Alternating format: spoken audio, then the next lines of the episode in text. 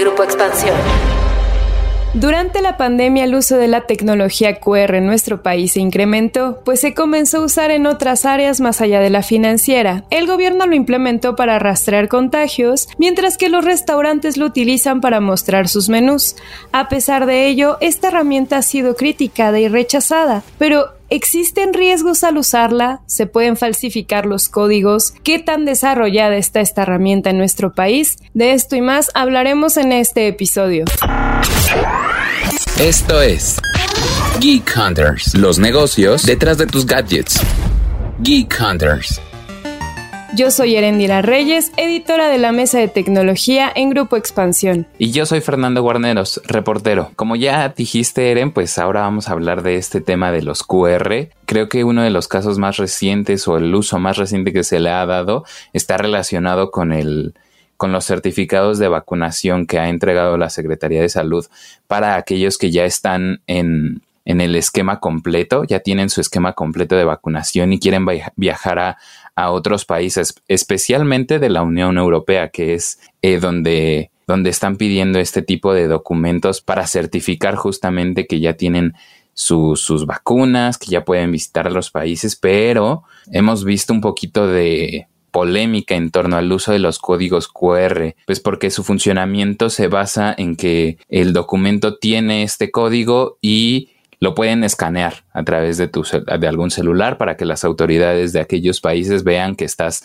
vacunado. Sin embargo, no sé, o sea, ha visto también casos de falsificación de los documentos. El fin de semana estaba viendo esta nota justamente de que aquí en la Ciudad de México, en una plaza del centro muy conocida, están este, falsificando estos documentos e incluso también eh, ponen los, los códigos QR. Es un asunto también de, de cuidado porque al contener estos códigos apócrifos puede generar problemas para, para quienes compran esos documentos falsificados, pues los redirecciona a, a sitios web que no son los, los reales, los del gobierno, no dan los datos reales y también para los usuarios en general puede generar eh, problemas no sé tú cómo, cómo te ha tocado esta experiencia con los códigos QR, Eren. Pues la verdad es que los he tenido que usar. Creo que como, como a todos nos pasó que quisiéramos o no quisiéramos adoptar la tecnología, fue algo que nos vimos forzados, vamos a tener que utilizarla. Me ha tocado escanearlos también en, en bancos, en restaurantes, en, una vez en una plaza comercial que fui y que me pidieron que escaneara para que pudiera entrar. Y bueno, en general, desde el año pasado como que he visto que hay muchas dudas alrededor de, de los códigos QR.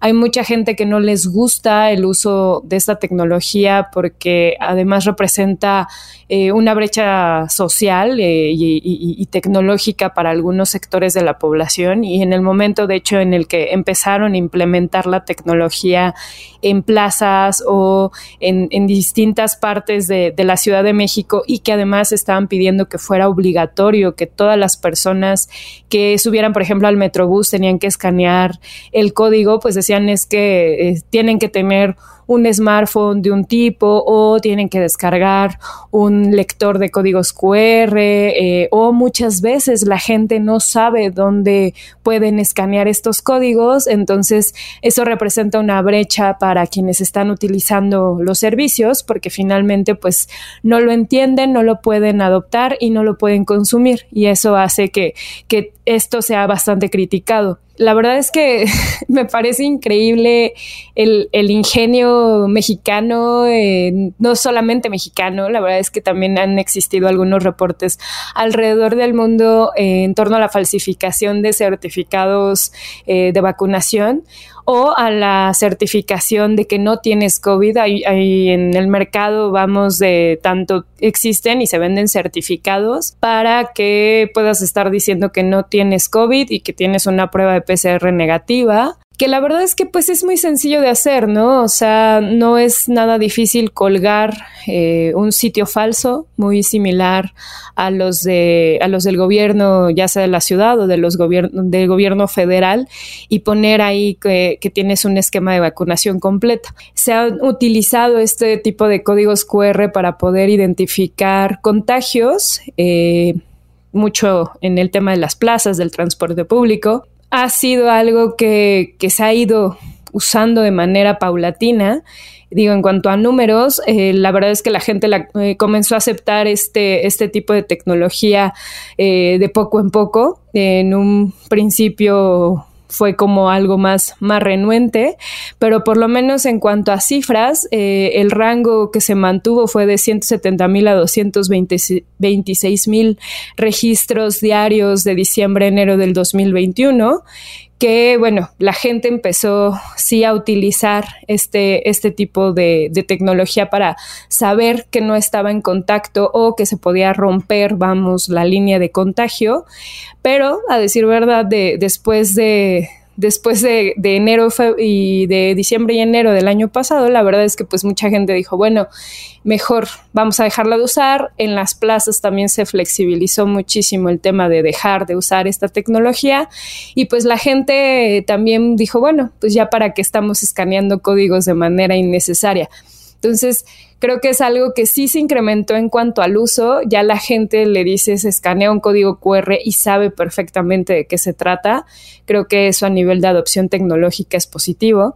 Pero, pues, quién sabe cuánto tiempo llega a durar cuánto tiempo llega a ser su efectividad, también en dónde se va a usar, sobre todo con esta parte de restaurantes y demás que creo que pueden seguir adoptando la tecnología o en el nivel de, pagos y hacer como transferencias y demás.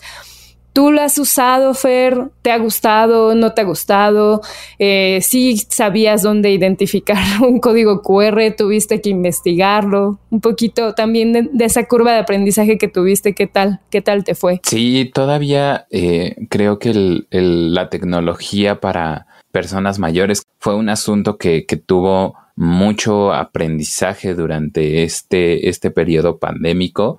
En mi caso, pues también me tocó mucho relacionarme, no sé, con, con mi papá, con mis tías que no conocían mucho la tecnología. Y, y uno de los asuntos que también se me hizo muy relevante en términos de seguridad es muchas veces no sabes a qué a qué aplicaciones recurrir o por ejemplo pues muchos teléfonos no suelen eh, funcionar únicamente desde la cámara, ¿no? Porque necesitas descargar una aplicación y esto también es parte del aprendizaje que conlleva. Pero, no sé, en, en muchos casos me tocó, me tocó ver noticias también de que había aplicaciones relacionadas con el escaneo de código QR que estaban, pues digamos que eran un poquito maliciosas e incluso se bajaron de, las tiendas de aplicaciones. En este caso Play Store, porque los usuarios de, iOS, pues desde su cámara pueden escanear todo este tipo de tecnología, pero en, en, Play Store, pues sí, sí vi algunas aplicaciones que bajaron por este tipo de problemas.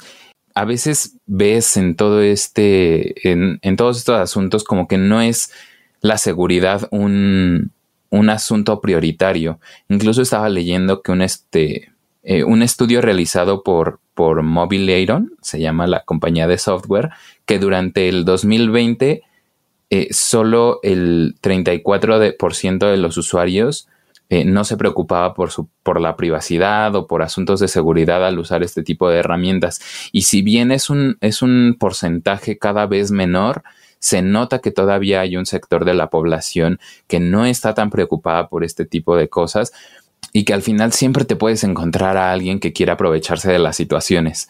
Creo que también es parte de, la educación que tenemos en torno a cómo manejamos nuestros datos, cómo utilizamos nuestros dispositivos. Y no sé, yo, yo pienso que no se le debe tener miedo a este tipo de tecnologías a pesar de lo que se pueda decir sino a seguir utilizándolas, a seguir conociéndolas y justamente a seguir educándose mientras se les utiliza.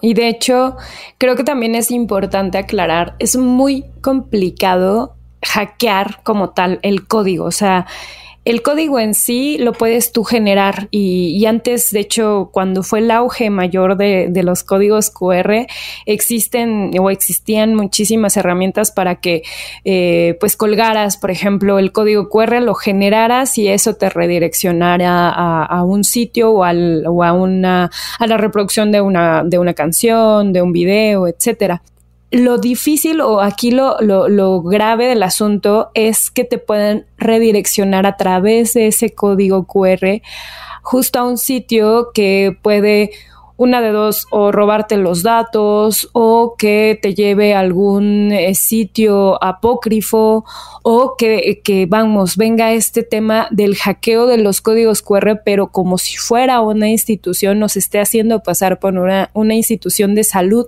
que esté certificando algo. Entonces, eh, creo que es importante también resaltar que a pesar de que, de que hay como cierto temor a utilizar este tipo de tecnología, es una tecnología segura, que de hecho por eso muchos, eh, muchas instituciones financieras han apostado por ella, porque realmente ha mostrado su efectividad. La bronca aquí es como pasa con todo, cuando algo se vuelve demasiado popular, obviamente empieza a haber prácticas eh, de parte de los ciberdelincuentes por obviamente vulnerar la seguridad o la información que se está recabando a través de, este tipo de, tecnologías. Entonces la bronca aquí no es que obviamente al momento de que tú estés escaneando un código QR, eh, tu teléfono va a tener un virus o algo así. No, es importante que más bien identifiques, por ejemplo, cuando tú estés escaneando un código QR, que justo no te esté llevando a una URL que, te pueda afectar, que justo te pueda provocar un problema después de dentro de tu celular, que no descargues nada, muchos menús, eso es como una recomendación, por ejemplo, a, los restaurantes que, han puesto sus menús en, código QR, muchos piden que se descargue eh, un PDF, por ejemplo. Entonces, como recomendación, por ejemplo, para los restaurantes o para muchos de los negocios que están generando sus propios códigos QR, pues justo es evitar que el, usuario tenga que descargar alguna liga porque va a ser, va a haber resistencia, ¿no? Y al final, lo que mencionabas tú, Fer, cada vez hay más eh, conciencia alrededor de los datos, alrededor del robo de información que puede existir de cómo se está manejando la privacidad dentro de estos sitios. Y la verdad es que también eso creo que es algo bastante positivo porque pues es más eh, difícil que a los usuarios los estén, les estén robando información. Y eso me parece que a través de justo estas tecnologías y del incremento del uso de estas tecnologías, pues puedan, eh, puedas tener mayor control. Lo que sí puede suceder es que también eh, existen, pues obviamente, la posibilidad de que a través de esta redirección a sitios apócrifos, pues se puedan obtener distintas informaciones que tengas en el teléfono. ¿Qué es lo que tienes en el teléfono? Pues tienes la vida, básicamente. Entonces, pueden eh, desde obtener historial de ubicaciones, historial de compras, eh, obviamente los, los números de, teléfono que tengas, tal vez tu cuenta de WhatsApp, todo esto son como cositas y detalles que pueden llegar a conseguir si vulneran como tal el teléfono. Y esto es a través, obviamente, de si también estás entrando a sitios apócrifos que, que pueden ahora sí que obtenerlo. Entonces, creo que hay como una recomendación muy básica que es no bajes nada, o sea, al momento en el que tú escanees, te va a redirigir a un sitio. Checar, obviamente, que tenga estas cifras de seguridad o estos protocolos de seguridad globales que se utilizan mucho, que es el típico HTTPS, dos puntitos y las diagonales, que eso hace que obviamente sea un sitio que ya ha sido revisado, que ya eh, en web obviamente no lo pueden colgar tan fácilmente. Y sí es importante que la gente que tal vez esté pensando en adquirir este tipo de códigos falsos, pues lo piense porque de verdad es muy fácil que los identifiquen. Tufer, además ya de hablar del tema de los códigos para certificados de vacunación o certificados de salud o el tema de los restaurantes, Tú te aventaste hace no mucho una, un reportaje más en torno como a eh, eh, apagos, ¿no? En toda la digitalización que también ha estado creciendo en torno a los códigos QR y que creo que también es algo muy positivo que ha traído la pandemia. Sí, definitivamente también en otras áreas eh, creo que el uso de este tipo de tecnología se ha ido expandiendo y se ha ido normalizando. Creo que eso es algo muy valioso para eh, sectores de las fintech, por ejemplo, en donde se está utilizando cada vez más eh, los códigos QR, en, incluso justamente mencionabas este, un, trabajo que publicamos en el, en el portal en el que changarros de, de, la ciudad también están haciendo uso de este tipo de tecnologías porque digo, en, durante este periodo creo que también implementamos nuevas dinámicas en torno al contacto, a la distancia social. Entonces hay mucha gente que ya no quiere manejar dinero o que ya no quiere pagar con dinero, con efectivo, y, están haciendo uso de estos códigos. Una de las opciones relevantes en este, en este segmento es el de Mercado Pago, por ejemplo, que justo hablábamos con el responsable de QR de, esta aplicación y durante este año ha tenido muchísimo crecimiento en la ciudad específicamente. Sin embargo, pues vemos todavía un problema que es tal vez más relacionado a la, a la implementación de las fintech que, que están centralizadas en, en zonas donde hay gente que cuenta con mayores recursos tecnológicos o con servicios de Internet o incluso con servicios de bancarización. Entonces, esos son algunos de los problemas que, tiene esta tecnología en, servicios financieros. O también tenemos el caso eh, emblemático de Cody, de cobro digital, que ese no sé si lo, has utilizado. Yo he utilizado una que otra vez para hacer transferencias, pero en realidad no es una aplicación que esté dentro de mi, de mi top. Esta fue desarrollada por el Banco de México y, y según el IFT, 77% de los usuarios en Internet no la usan y no la usan por desconocimiento, pero también por el temor a ser hackeados, que es algo que mencionabas y es muy importante. Y creo que mientras sigamos desarrollando esta tecnología, podemos establecer una comparación con el desarrollo, por ejemplo, del comercio electrónico. Antes de la pandemia creo que le teníamos mucho miedo a, a ser hackeados, a recibir estafas, al hacer compras, pero mientras más lo vamos utilizando, más se va perdiendo el miedo de, de usar códigos QR en este caso. Algunas de las recomendaciones que a mí me gustaría darle a nuestros Geek Hunters, ser observadores. Otra cosa que también me gustaría mencionar es utilizar aplicaciones de escaneo que pidan la confirmación sobre si desean realizar esa acción, porque muchas veces pueden ser aplicaciones de dudosa procedencia y entonces ejecutan la acción sin, sin pedirle permiso al, al, usuario. Entonces, siempre revisar ese tipo de cosas.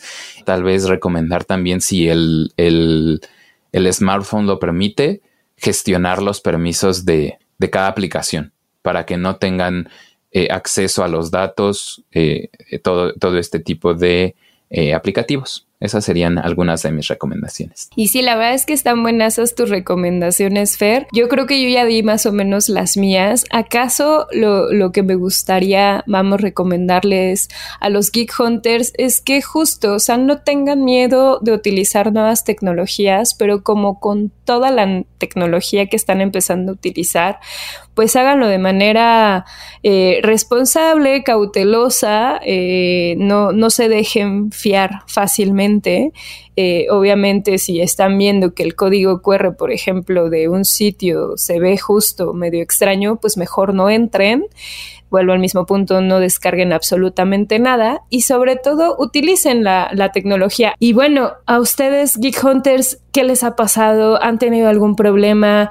queremos conocer cuáles son ahora sí que sus inquietudes, si en algún momento han pensado que los van a hackear a través de este tipo de códigos. Y bueno, si han tenido buenas experiencias, también compártanos todas estas eh, preguntas, dudas, sugerencias eh, y anécdotas, porque vamos a estar muy felices de leerlas a través del hashtag Geek Hunters en todas las redes sociales de expansión. Pues bueno, ya finalizado el podcast. Ahora sí, nos escuchamos la próxima semana, Geek Hunters. Hunters, un podcast de Grupo Expansión. Okay, round two. Name something that's not boring. A laundry? Ooh, a book club. Computer solitaire, huh? Ah, oh, sorry, we were looking for Chumba Casino. That's right. ChumbaCasino.com has over 100 casino style games. Join today and play for free for your chance to redeem some serious prizes. ChumbaCasino.com. No purchase necessary. Full prohibited by law. 18 plus terms and conditions apply. See website for details.